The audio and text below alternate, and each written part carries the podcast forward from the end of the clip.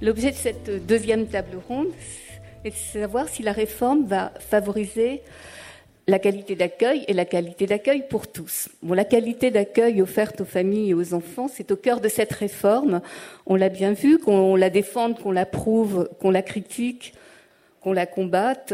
Euh, c'est la qualité d'accueil qui a cristallisé les espoirs, euh, les tensions, les interrogations, les revendications. Mais que mettons vraiment sous le terme de qualité d'accueil? Car personne évidemment ne peut être contre plus de qualité, c'est évident. La qualité d'accueil euh, répond-elle exclusivement à des critères objectifs, qualification des professionnels, taux d'encadrement, locaux, matériels? Ou bien est-ce que la qualité d'accueil est quelque chose de plus ténu et de plus subtil? Est-ce qu'elle ne tient pas aussi à la qualité de l'équipe, de la direction, du projet pédagogique et du projet pédagogique tel qu'il est mis en œuvre, pas seulement tel qu'il est affiché? La qualité d'accueil, c'est bien sûr euh, tout cela à la fois. Et euh, la qualité d'accueil concerne aussi les enfants au premier chef, mais aussi leurs parents, bien sûr. Mais elle concerne aussi les professionnels, leur bien-être et leur sentiment de faire du bon travail ou, pas. Bref, cette table ronde touche à l'essentiel, à ce qui fait au quotidien que dans les lieux d'accueil, euh, quels qu'ils soient, des enfants sont ou ne sont pas accueillis dans de bonnes conditions, peuvent s'épanouir, se développer harmonieusement dans un environnement sécure. Donc ensemble, on va voir, au-delà des ambitions euh, affichées, si cette réforme permet de favoriser la qualité d'accueil, de l'améliorer, ou au contraire, si elle risque de la dégrader, ou finalement, si elle entérine quelque chose qui serait euh, un statu quo.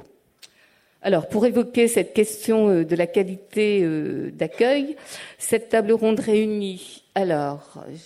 Annick Bouquet, euh, maire adjointe de Versailles, déléguée à la petite enfance et présidente de l'association des élus petite enfance des Yvelines.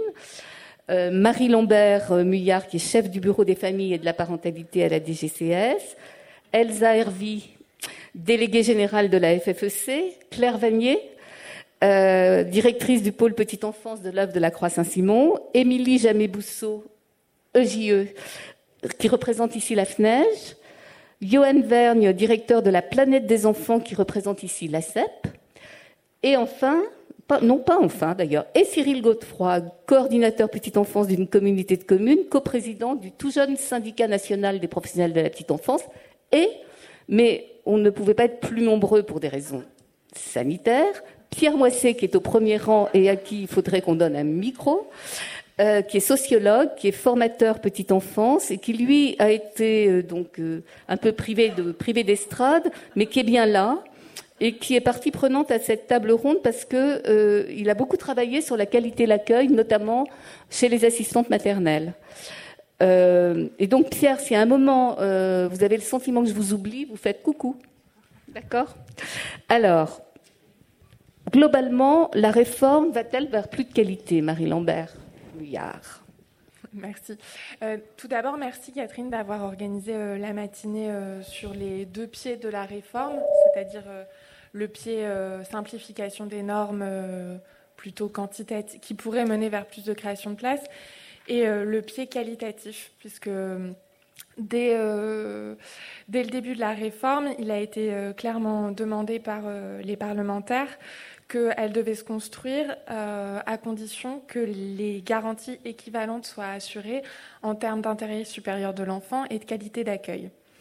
C'est autour de ces principes-là et de cet équilibre que s'est construite la concertation. D'ailleurs, je peux enlever mon masque. concertation qui a été de qualité, puisqu'elle a réuni euh, pendant on peut le dire, plusieurs années euh, un grand nombre d'acteurs, à la fois représentant des familles, des professionnels, des gestionnaires de crèches, des collectivités en charge de l'accueil du jeune enfant. Et euh, je tiens à dire qu'elle ne s'est pas arrêtée, en fait, euh, contrairement à ce qui a pu être dit auparavant. La concertation s'est poursuivie tout le long, puisque encore cet été s'ouvrait un nouveau processus de concertation sur le référentiel locaux, aménagement et affichage au sein des EAJE. Et elle se poursuit encore sur les textes à venir. Et euh, durant l'année 2020, elle s'est euh, organisée, mais plus autour de, de, critères sanitaires pour préparer les guides Covid dont vous parlerez euh, plus précisément cet après-midi. Donc c'est, selon nous, cet équilibre entre simplification des normes et qualité, il a été garanti par plusieurs principes au sein de la réforme. Tout d'abord, ça a été euh, évoqué ce matin et euh, Sylviane Champineau l'a évoqué plus largement, la Charte nationale d'accueil du jeune enfant est devenue une référence commune pour l'ensemble des professionnels d'accueil du jeune enfant. Elle est entrée euh, dans la loi et euh, elle va se traduire aussi dans les faits avec des obligations qui seront mises en place. on va en parler euh, dans un, peu plus tard de la charte spécifiquement. Merci. Autre mesure, donc il y a des mesures qui sont à destination de l'accompagnement des professionnels qui a été renforcé puisqu'il y a une analyse de la pratique qui est mise en place euh, de manière obligatoire au sein des EAJE et euh, à titre expérimental pour les assistants maternels. Euh, les relais petite enfance ont vu leur mission élargie et sont pleinement ouverts maintenant aux gardes d'enfants à domicile, ce qui est aussi un progrès pour l'accompagnement des professionnels. Et enfin, il y a une nouvelle fonction qui a été créée au sein des, des EAJE, qui est euh, la fonction de référent santé et accueil inclusif, qui permettra aussi aux professionnels de, voir leurs euh, pratiques facilitées au quotidien sur des sujets tels que les informations préoccupantes ou euh, en cas d'enfant en danger ou pour l'accueil d'enfants en situation de handicap. Donc ce sont diverses mesures qui vont vers plus de qualité. À cela s'ajoute euh, une sécurisation des pratiques professionnelles, avec par exemple une clarification du cadre pour administrer les médicaments, que ce soit au sein de l'accueil individuel ou collectif, et aussi des clarifications qui vont vers plus de qualité sur la composition des équipes au sein des EAJE, puisque les temps, par exemple, d'éducateurs de jeunes enfants sont renforcés et les temps de fonction de direction sont aussi accrus avec la réforme, dans certaines structures en tout cas. Euh, Oui, mais euh, pourtant, il y a des tentes qui sont demandées de manière plus importante pour les fonctions de direction dans certaines structures. Je pense par exemple, par exemple aux crèches de plus de 20 places qui euh, voient le, temps de TP, de fonction de direction, renforcé. Euh, sur les hum, autres dispositions qui sont par exemple une mise en pratique de la charte d'accueil du jeune enfant, c'est l'obligation pour toutes les crèches qui, qui se trouveront dans des zones non extrêmement peuplées euh, auront l'obligation d'avoir un jardin à compter du 1er septembre 2022. Et c'est une traduction concrète de euh, ce, ce, besoin de nature qu'ont les enfants qui se trouvent dans la Charte nationale d'accueil du jeune enfant. Donc je déclinerai pas toutes les mesures, mais il y a de nombreuses mesures qualité qui nous semblent permettre de garantir cet équilibre. Donc ça, la ça favoriserait pardon, plutôt la qualité Ça favoriserait la, la qualité et euh, ça permettrait aussi un cette diffusion d'une culture commune euh, petite enfance et un rapprochement de l'ensemble des professionnels de la petite enfance euh, vers euh, une qualité d'accueil. Alors, je, vais procéder tout à l'heure à un tour de table sur ce point précis, mais avant, je voudrais donner la parole à Annick Bouquet, parce qu'en en discutant avec elle, ça sera peut-être moins technique, mais j'ai trouvé que vraiment c'était intéressant. Et elle m'a dit, mais finalement, une, une réforme, c'est ce qu'on en fait. Et du coup, c'est intéressant de voir ce que vous avez fait dans votre département, pour préparer la mise en œuvre de la réforme, puisque on le verra quelquefois quand on parle de la mise en œuvre de la réforme, tout le monde s'est dit oui, mais comment ça va se passer avec la PMI, avec ci, avec ça, et donc vous avez pris une super initiative. Alors, d'abord, je vous remercie de nous inviter, puis de pouvoir nous exprimer, puis euh, et puis la qualité, parce que j'ai vu les tables rondes euh, tout à l'heure, c'était vraiment passionnant. Oui, en effet. Alors moi, je dis toujours que pour moi, la qualité, le premier ingrédient, c'est l'humain. Euh, et c'est important. Et l'humain, il, il, y a plusieurs facteurs. C'est euh, justement euh, tous travailler ensemble. Alors, vous avez fait allusion à un, des sujets, mais je pourrais en parler d'autres, c'est que quand j'ai vu qu'on allait avoir euh, ces différentes, euh, différents protocoles, je suis allée toquer à la porte du département pour leur dire, euh, eh ben maintenant, il faut qu'on travaille ensemble. Ça a été pas simple, je vous dis pas, ça a été assez compliqué, parce que je voulais qu'on ait la même écriture et la même lecture au niveau du département des Yvelines sur ces différents protocoles, qu'il n'y ait pas de, de différence, parce que ça m'a fait repenser à un article que j'ai vu dans les pros de la petite enfance d'une directrice Exactement, d'une directrice qui était à la retraite euh, d'un établissement et qui expliquait toutes ces difficultés par rapport justement euh, qu'elle a eues euh, avec la PMI, exactement, et que je pense que nous, beaucoup de villes et d'autres établissements ont eu. Et je trouvais l'importance qu'on ait le même langage, la même compréhension. Et puis, je voudrais juste dire que pour moi, l'accueil en premier, l'importance de l'accueil, c'est l'humain. Et pour ça, le premier ingrédient, c'est la mise en confiance des familles pour qu'ils puissent confier leur enfant en toute sérénité. Donc comme ça, l'enfant arrive serein à la crèche. Donc ça, c'est tout bénéfice pour les professionnels, mais surtout, ça, aura un impact sur sa vie de famille, sur son couple et sur sa vie professionnelle. Pour moi, ça, c'est l'essentiel. Et les, ingrédients, c'est quoi? C'est l'information, l'information de tous les établissements, euh, tous les modes d'accueil qui existent sur la commune, parce que très souvent, quand même, les familles vont choisir un mode d'accueil sur sa propre commune plutôt que sur son lieu de travail parce que ça évite de de transporter l'enfant, qui c'est assez complexe, faut pas l'oublier. Donc c'est important cette, cette, information sur le territoire, que ce soit public, privé, euh, associatif. Et là-dessus, je suis tout à fait d'accord sur euh, euh, l'importance que vous avez donnée au réseau des de, petite enfance à ce sujet, qui est totalement complémentaire. Mais enfin, beaucoup de villes ont faisait ces réunions d'information et on mettait tout sur notre site en toute transparence. Je rajouterais aussi, et ça pour ça, le formidable travail qu'a fait Elisabeth Létier sur le vademecum sur la transparence des attributions de place en crèche, qui crée quand même une confiance avec les familles et qui est essentielle. Et puis surtout, ben, je, je vais le dire tout de suite, c'est un grand merci aux professionnels, parce que je veux parler quand même de cette période de crise sanitaire où elles ont montré... Ça sera l'objet de, d'échanges cet après-midi. Je suis désolée, là je voudrais qu'on se concentre sur la qualité. Voilà.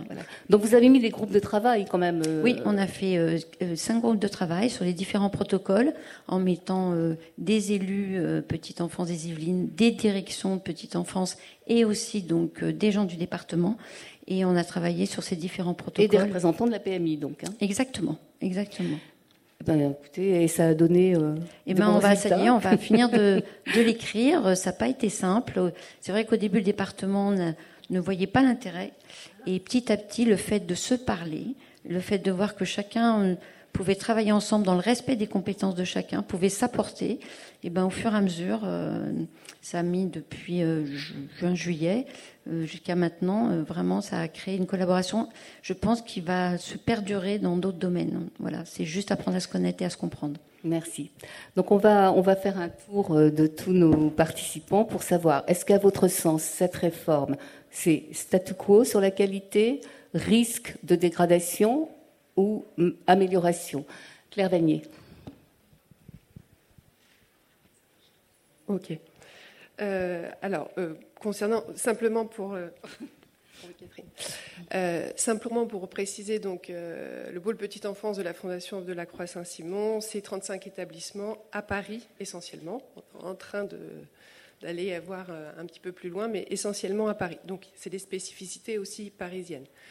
Aujourd'hui, il y a des choses positives dans ce décret, et en tout cas, il nous réunit aujourd'hui, et avec tous les échanges que j'ai entendus ce matin, je crois, en tout cas pour la majorité des personnes ici présentes, c'est bien que l'enfant est au cœur de nos préoccupations et qu'il faut des moyens pour s'occuper de cet enfant. Si aujourd'hui, en termes de taux d'encadrement, j'applique les recommandations du décret, je perds de la masse salariale, je perds des professionnels de la petite enfance et donc je vais perdre en qualité d'accueil. Merci. Cyril Godefroy Oui, ben, merci du coup de, donner l'occasion aux tout jeunes syndicats d'être présents.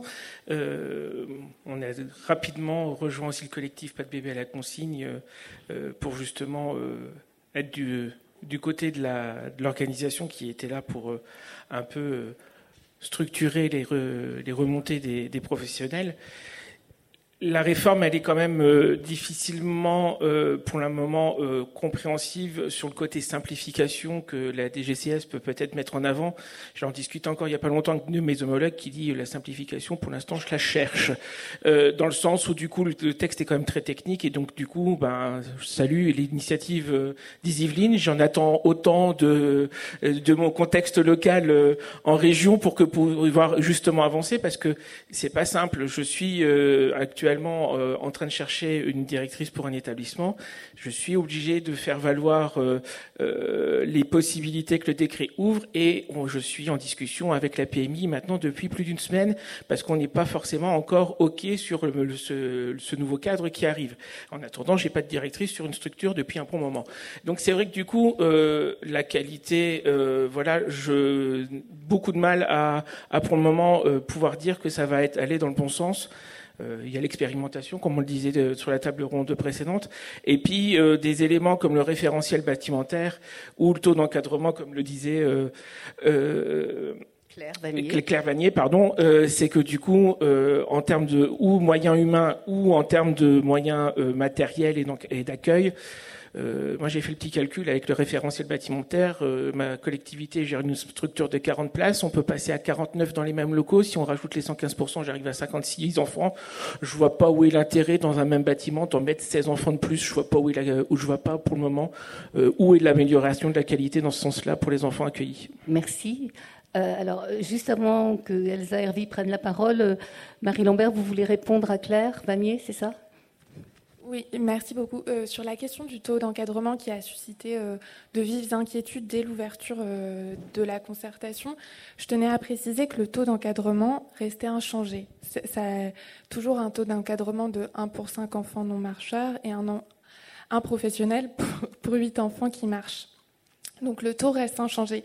Ce qui change, c'est un droit d'option qui est ouvert pour un gestionnaire de choisir d'avoir sur l'ensemble de sa structure un professionnel pour six enfants. Ce, qui ce, qui correspond euh, euh, ce qui correspond en fait à, ce qui, à un meilleur taux d'encadrement, ce qui, qui, ce qui est pratiqué Je crois dans que Claire Vanier faisait euh, référence au personnel de direction et aux EJE, non? Oui, tout à fait. C'est pas tant sur effectivement ce qu'on appelle les professionnels placés auprès des enfants. Tenter qu'une directrice est placée auprès des enfants, une adjointe est placée auprès des enfants, une éducatrice de jeunes enfants est placée auprès des enfants. Moi, le ratio 1 pour 5, 1 pour 8, 1 pour 6, ok, on choisit ce qui nous arrange. Bon, ça, euh, éventuellement. Éventuellement, déjà, nous, on aurait voulu qu'il augmente celui-là, si vous voulez. Donc, on est déjà vraiment, même si euh, aujourd'hui, je, je vous parle de l'existant, c'est déjà hyper difficile bien sûr que notre euh, l'enfant est au cœur de nos préoccupations. Bien sûr que la qualité d'accueil, on la veut toujours plus forte, mais on est déjà en difficulté. Donc là, vous le, vous le maintenez. Euh, et puis, en fait, on voit aussi, en fonction du nombre de berceaux, alors on se retrouve avec des trois quarts temps de JE, des demi-temps de JE, des trois quarts temps de directrice, mais une directrice d'établissement d'accueil de jeunes enfants, elle est polyvalente. Quand vous entendez Sylvain Giambino qui dit qu'il faut sept disciplines pour bien accueillir un, enfant, imaginez quand on voit ces espèces de ratios d'ETP. Alors oui, minimum, minimum, mais si moi, euh, les personnes qui nous financent aujourd'hui décident d'appliquer votre décret parce que bah, il faut de l'argent, il faut faire des économies, me font appliquer ce décret-là demain, mais je vais mais euh, non, je ne pourrais plus assurer la qualité d'accueil qui est déjà euh, difficile. Euh, on, voudrait tellement faire encore plus pour les enfants. Et je pense qu'on a entendu ces sentiments aujourd'hui. Vous voyez bien que nous, c'est nos tripes sur la table. Et moi, c'est pour ça que je remercie vraiment Catherine de ça, parce que ça me redynamise d'entendre ces échanges aujourd'hui. Parce qu'on est fatigué aussi. On est fatigué de ne pas être considéré. On est fatigué quand il y a des recommandations. On cherche la petite enfance. Alors on va entendre parler d'éducation nationale. De temps en temps, on est oublié en fonction des corps de métier. Ah zut, on avait oublié euh, cette partie-là. On a tellement besoin d'être valorisé. Et je pense que vous avez compris qu'on est des professionnels et que c'est un métier compliqué. Donc c'est moi dans le taux d'encadrement, c'est à ça que je pensais. Et aux compétences et à la formation, mais je vais laisser euh, Merci, euh, Claire s'exprimer. Elsa Merci Catherine. Euh, la Fédération française des entreprises de crèche, c'est 2000 établissements aujourd'hui. On est implanté dans quasi tous les départements de France métropolitaine pardon, et d'outre-mer. Du, fait de nos, de nos, nombreux adhérents, ce qu'on a pu constater et ce qu'on a remonté régulièrement dans la concertation, c'était les divergences locales d'interprétation. Et nous, on est persuadés que euh, toutes ces divergences locales, elles poussaient les directrices à remplir des classeurs et des tableaux dont on n'était pas bien sûr de la cohérence, puisque ce n'était pas le même d'un département à l'autre. Et aujourd'hui, ça va leur permettre de dégager du temps. On pense que la réforme, quand elle sera terminée, parce que je rappelle que ce n'est pas du tout fini, hein, on n'est pas juste dans les deux ans d'amélioration, il y a au moins trois décrets, sept arrêtés, peut-être huit, et on a encore du boulot, ne serait-ce que pour l'avoir terminée avant de pouvoir dire qu'on est dans la phase d'appropriation Peut-être qu'à la fin, on pourra dire que c'est simple. J'avoue qu'en ce moment, ça ne l'est pas totalement. Hein. Euh, mais à la fin, normalement, quand on aura tout fini, on aura un arrêté, notamment, qui dira quelles pièces il faut fournir au PMI et la périodicité. Et donc une, une, relation pacifiée avec nos autorités de contrôle, des autorités de contrôle qui reprennent leur rôle d'accompagnement. En fait, on va un peu revivre ce qu'on a tous vécu ensemble pendant le Covid, euh, où personne ne savait mieux que les autres parce que personne n'y connaissait rien, et où euh, il y avait ces protocoles qui, arrivaient, qui posaient une règle, où euh, bah, elle posait la règle, tout le monde la, prenait en compte du mieux qu'il pouvait, et puis après pouvait s'interroger sur l'essentiel, qui est comment est-ce qu'on fait mieux avec toutes les contraintes qu'on a. Euh, ben, en fait, nous, on, a beaucoup d'espoir sur Normal là-dessus. Alors, euh, on ne va pas rouvrir les débats sur euh, les surfaces, les taux, etc. On, les a déjà eus depuis trois ans. Donc, en fait, sur le fond, on est persuadé pouvoir se consacrer sur l'essentiel, c'est-à-dire l'accueil des enfants. Oui, parce que quand on va arrêter de se euh, disputer euh, sur euh, moi je lis tel article comme ça, si si j'ai droit de mettre une directrice à ce poste-là avec cette qualification-là, toute cette énergie qu'on passait avant à faire ça et que là on va passer encore pour quelques mois, semaines, on va pouvoir le consacrer à d'autres choses, à des équipes qui peuvent se consacrer à se poser des questions sur c'est quoi la bonne pratique, c'est quoi mon actualisation de projet PEDA, dans quoi je me lance cette année, euh, est-ce que je vais à la médiathèque, euh, je peux sortir, au fait, je sais maintenant avec combien d'enfants j'ai le droit de sortir, enfin, tout ce genre de choses. Ok, merci. Johan Bergne Alors, Bonjour. ça favorise Statu quo Statu quo, vous m'avez dit Statu quo. Bah, on, espère que ça va favoriser. Ça fait 40 ans cette année que la CEP favorise euh, l'accueil de tous, mais avant tout l'accueil de chacun. Et l'accueil de chacun, c'est la diversité des familles. Au moins, ce qu'on peut, euh, là où on peut se réjouir, c'est la mise en place de la charte. Ça fait une vingtaine d'années que la CEP l'affiche dans ses établissements à l'entrée. Ça va au moins permettre aux familles de savoir ce qu'elles doivent attendre d'un établissement d'accueil. Pas 20 ans, elle n'a pas 20 ans. Hein.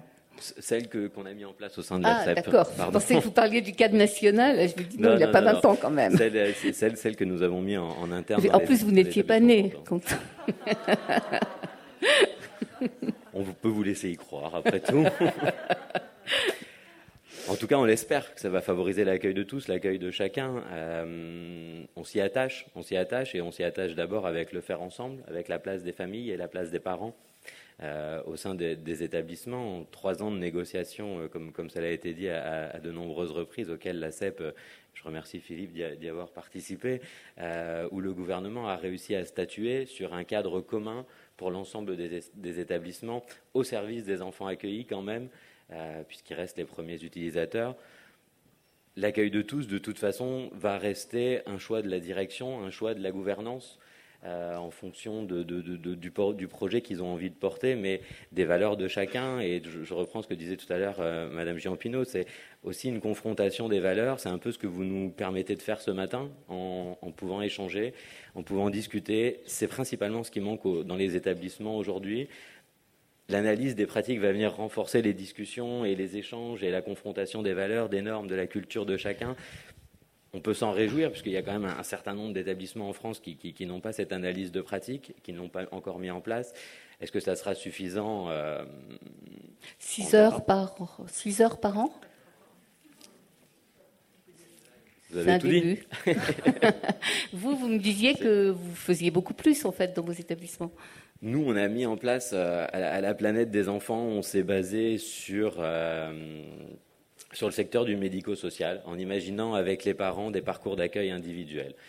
Euh, on a mis en place des parcours individuels pour chaque famille, pour chaque professionnel, avec des bilans trimestriels, des points trimestriels, des temps de rencontre trimestriels.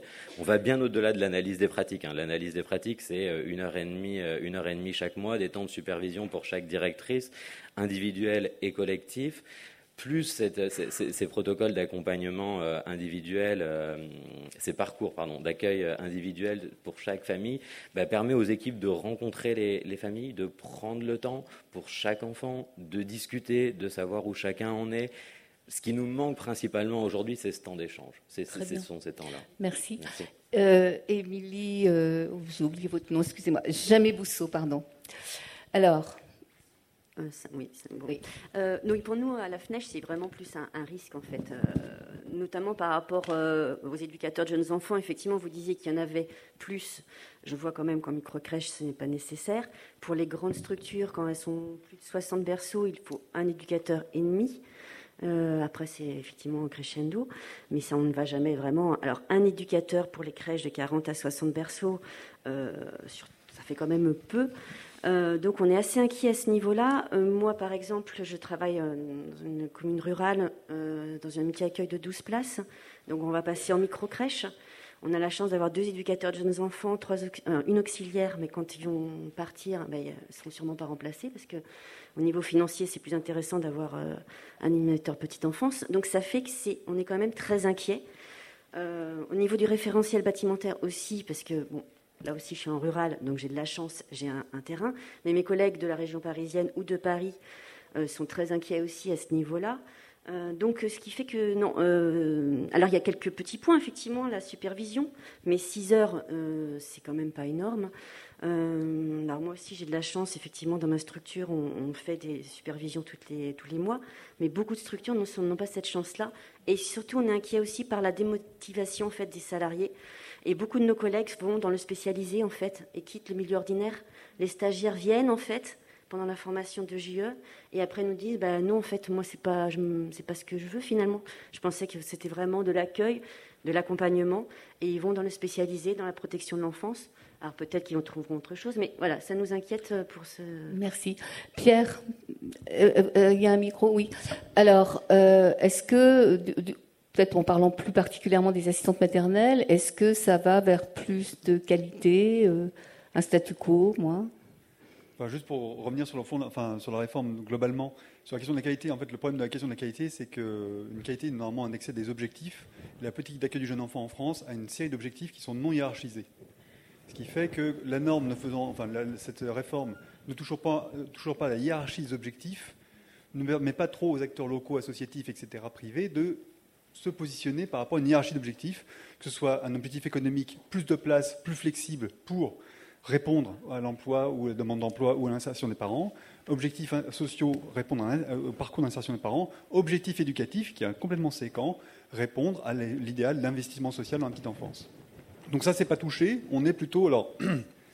si je vais faire vraiment très très vite, bon, je le fais un peu en, bashing comme ça très très vite, mais euh, c'est une réforme un peu simpliste sur la bricole de, de taux d'encadrement, etc., etc. Pour les assistants maternels, effectivement, ça questionne beaucoup sur cette question des accueils urgents en situation d'urgence imprévisible. C'est-à-dire qu'en fait, le nombre d'enfants accueillis par une assistante maternelle peut varier énormément en fonction des, contextes qui lui autorisent donc effectivement d'accueillir des enfants supplémentaires, comme s'il y avait une sorte d'élasticité de l'accueil extrêmement rapide, c'est-à-dire alors que c'est une relation qui se met en place, y compris et surtout chez une assistante maternelle, c'est-à-dire qu'un enfant et des parents n'arrivent pas comme ça. Donc là, on est plutôt dans une réforme qui, sous cet angle-là, en tout cas sous ce jour-là, apparaît comme euh, comment je peux libérer de la place et comment je peux libérer de l'élasticité de place, qui a une place en, urgence, euh, le plus simplement possible euh, dans les différents contextes d'accueil. Donc à ce titre-là, je vois pas trop, enfin la, qualité n'est pas vraiment concernée, puisque c'est la consistance même du métier d'accueil qui est négligée par cette idée d'une quantité, d'une élasticité en tout cas qui n'est pas pensé, en tout cas qui n'est pas remis au premier plan pour se dire à quelles conditions ça peut se faire, sachant que très probablement, parce que c'est aussi l'inconscient de notre débat de toute, cette matinée, quand on parle d'accueil horaire atypique et tout ça, ce qui est hyper drôle avec les démarches par exemple d'accueil à domicile des enfants, des, parents qui ont des horaires atypiques, c'est qu'on crée des horaires atypiques pour les accueillantes et enfants, ces parents-là, sans réfléchir sur la pression du marché du travail, la dérégulation des horaires de travail, qui sont les principales modifications des familles de jeunes enfants depuis 20 à 30 ans. Euh, donc ça, j'ai complètement débordé le cadre de la question, mais c'était euh, juste pas la faille signaler. Mais, mais euh, comme, comme, vous êtes pas sur l'estrade, vous avez le droit. D'accord. Ah, je savais qu'il y avait un avantage. Non, non, non, on se plaisante. Non, non, on se plaisante. Il faut qu'on. Mais je me demande si votre micro est ouvert. Si, ils m'entendent. Ah bon, D'accord. Non, voilà, bon, bref, donc tout ça, tout ça donc, du côté de l'élasticité, et pour, les, pour les, la question des assistants maternels, euh, cette question de la qualité d'accueil, elle se pose aussi euh, aujourd'hui. En fait, je pense qu'il y a aujourd'hui en fait, il y a nécessité d'avoir une réflexion. En fait, là, ça ne touche pas à la qualité d'accueil parce que la qualité d'accueil n'est pas encore réfléchie. On n'a pas hiérarchisé, on n'a pas compris quels objectifs on avait, on ne les a pas priorisés les uns par rapport aux autres. Donc, pour l'instant, on peut invoquer la qualité, mais on bricole. On bricole des choses qui sont marginales, voire corollaires de la qualité. C'est clair, hein, Marie Merci. Euh, on va refaire un petit, point sur la charte, euh, enfin le cadre euh, national d'accueil, la charte nationale d'accueil du jeune enfant, qui vont avoir force de loi. mais comment elle va être mise en œuvre là où elle n'est pas mise en œuvre? Est-ce qu'il y aura des contrôles? Est-ce qu'il y aura des sanctions? J'ai cru comprendre qu'il n'y aurait pas de sanctions ni trop de contrôle d'ailleurs. Le seul contrôle que j'entrevois, c'est que dans le renouvellement de demande d'agrément des assistantes maternelles, on leur demande un certain nombre de choses, et notamment euh, si elles appliquent ou si elles sont en voie d'appliquer, enfin, euh, la, charte nationale d'accueil du jeune enfant. Donc comment faire en sorte que, d'autant qu'il n'y a pas de moyens mis en face, qu'elle rentre en application et, que ça soit vraiment euh, le texte référent pour l'accueil du jeune enfant, mais pas seulement une intention. Alors, euh, donc, avant de venir à la charte d'accueil du jeune enfant, je vais juste réagir à, deux, petites remarques euh, sur les fonctions d'éducatrice, éducateur de jeunes enfants. on a quand même introduit une obligation qui n'existait pas pour les petites crèches. Il n'y avait pas d'obligation de temps de travail pour les EJO au sein de ces structures, c'est une avancée de la réforme. Euh, sur euh, la définition de la qualité euh, et la hiérarchisation des critères d'objectifs de qualité. ça n'a pas été dit explicitement, mais il y a des nouvelles missions qui ont été affirmées pour les modes d'accueil du, du, jeune enfant. Et au travers de ces nouvelles missions, ça s'est traduit par des des obligations ou en tout cas le besoin de formaliser des documents pour, euh, pour accueillir euh, et réaliser ces missions-là. Je pense par exemple à l'accueil des enfants en situation de handicap ou à l'accueil des enfants en situation de, de pauvreté. Ces, ces, nouvelles missions, enfin, ces missions qui ont été réaffirmées avec la réforme, elles se traduisent par des obligations. Donc ça n'en fait pas euh, explicitement des objectifs, mais on peut les comprendre comme ça en creux.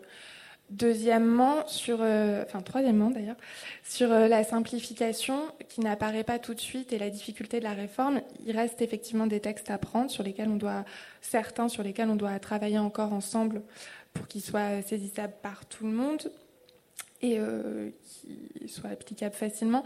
On va aussi conduire un travail d'accompagnement de la réforme à la DGCS avec des guides d'accompagnement, euh, des foires aux questions. On a commencé à ouvrir une, une, adresse mail générique sur laquelle on reçoit beaucoup de questions et ça, ça va continuer et on espère accompagner au mieux comme ça euh, la réforme sur le terrain.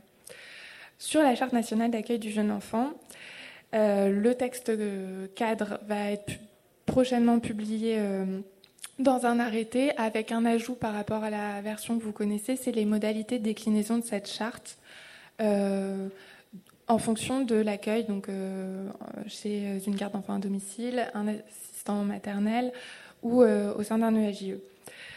donc ça, ça va être précisé dans l'arrêté. Et par ailleurs, s'il n'y a effectivement pas concrètement de sanctions prévues, il y a en revanche des modalités de contrôle indirect qui sont prévues, puisque pour avoir une autorisation ou un avis euh, d'ouverture pour un EAJE, il faut présenter le projet d'établissement.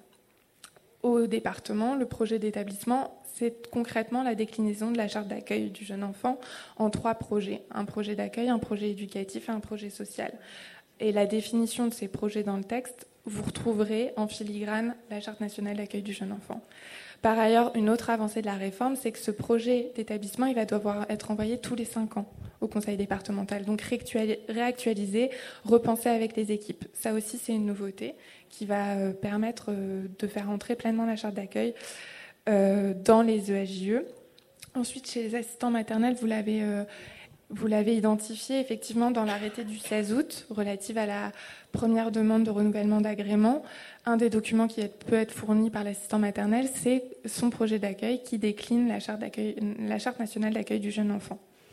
Ensuite, euh, outre la réforme normale, plusieurs chantiers sont menés, dont un chantier qui est Ambition Égalité Enfance, qui est un plan de formation pour les professionnels de la petite enfance dans lequel on retrouve des modules pratiques d'appropriation de la Charte nationale d'accueil du jeune enfant. Donc en fait, c'est un travail de, de longue haleine, mais euh, il va y avoir des traductions concrètes et elles se ressentent déjà dans certaines structures. Merci. Qui veut s'exprimer sur cette question de la charte? Parce que je ne sais pas si je vais faire un tour de table complet, donc manifestez-vous. oui, oui, euh, vous avez dit que c'était pour 5 ans. Est-ce que c'est pas souhaitable de faire au rythme des élections municipales tous les 6 ans? Parce que chaque, chaque élu euh, donne sa patte quand même sur ce projet éducatif quand même. Et euh, voilà, de, de voir s'il n'y avait pas cette possibilité. Et puis euh, les chartes, bah, nous à la ville de Versailles, on avait aussi une charte. Donc Donc c'est vrai que et qui était en lien avec notre projet pédagogique déjà auparavant. Donc euh, je pense que c'est dans la ligne. Mais je trouve pas que c'est une mauvaise chose en soi, hein, parce que ça nous remobilise à chaque fois en la lisant.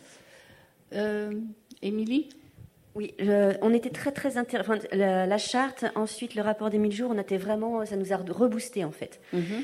Et puis, en fait, c'est qu'en face, comme on l'a dit, il n'y a pas les moyens non plus. Donc, par exemple, euh, la vie à l'extérieur pour la charte, effectivement l'enfant, mais sauf que quand on a une crèche de 70 berceaux, 70 euh, mètres carrés, ça fait un mètre carré par enfant, c'est euh, c'est pas énorme quand même pour pouvoir euh, s'amuser. L'accompagnement des professionnels, on en revient quand il y en a moins, euh, l'éducateur de jeunes enfants, bah, il va avoir du mal aussi à, pouvoir euh, être auprès des enfants et puis de l'équipe. Et puis voilà, c'est compliqué. Donc la charte, c'est vraiment un, support intéressant, mais il nous faut des moyens parce que sinon on peut rien faire en fait. Et je rejoins aussi ce qu'elle disait à table ronde ce matin, c'est que la valorisation des professionnels commence par un environnement aussi euh, plaisant où on peut vraiment euh, euh, s'approprier le lieu et puis pouvoir vraiment accompagner les enfants et les familles. Et en plus, une formation, etc. Mais comme on l'a dit ce matin. Qui veut, Cyril, je crois que vous vouliez, allez-y. Oui, la, question de, la charte et de ses moyens, elle est essentielle parce que du coup, on, je rappelle quand même que dans cette charte, il est entre autres dit, parce que je vais, je vais reprendre le prisme des professionnels de petite enfance, que pour un professionnel de la petite enfance, euh, puisse correctement s'occuper euh, d'un jeune enfant, il faut qu'il soit lui-même à l'aise dans ses baskets. Euh, quand on voit la réforme telle qu'elle est pondue, si je me mets sur le prisme, entre autres, des postes de direction, on se retrouve avec multitude de, documents complémentaires à apporter qui viennent justifier le fonctionnement et la qualité. Donc, de ce point de vue-là, effectivement, on ne peut pas être contre, mais d'un autre côté, c'est quoi les moyens qu'on a en face? S'il faut renouveler d'une manière beaucoup plus euh, structurée euh, et régulière le projet euh, pédagogique, comment l'équipe peut s'investir dans la réécriture et dans la réflexion si, pour le moment, on ne réfléchit en termes de travail au quotidien pour les professionnels que dans la prise en charge de l'enfant, sans jamais avoir de temps à côté de ça pour pouvoir réfléchir à cet accueil. On parle de 6 heures d'analyse des pratiques sur une année. Alors déjà, c'est assez ridicule en termes de volume, parce que quand les collectivités, enfin, quand les gestionnaires, pardon, moi je travaille pour une, fonction, euh, pour une collectivité, du coup c'est le, c'est le, lapsus. Mais quand les gestionnaires sont déjà préoccupés par ça, généralement, ils vont déjà bien au-delà de ça.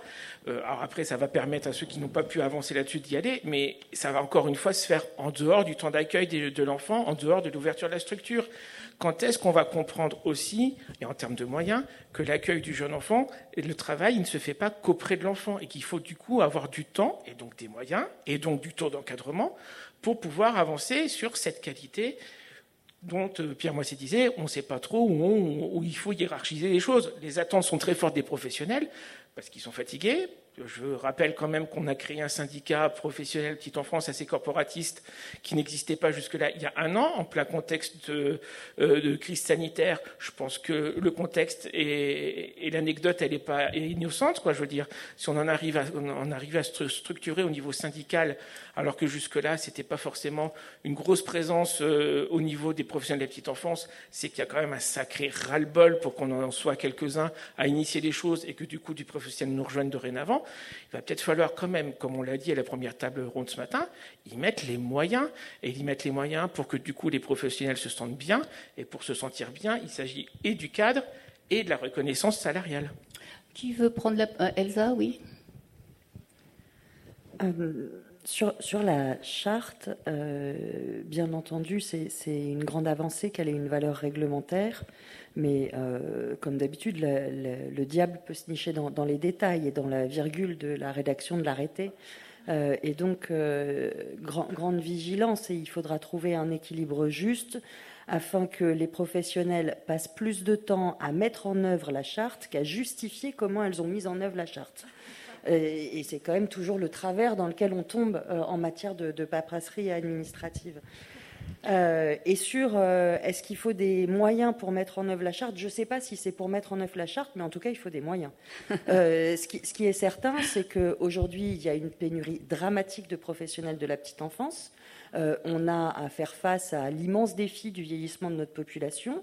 On n'arrive pas à créer de vocation. Ici, on est dans des très beaux locaux qui ont fait une super belle campagne sur les métiers du bien vieillir qu'ils ont lancé il y a 15 jours.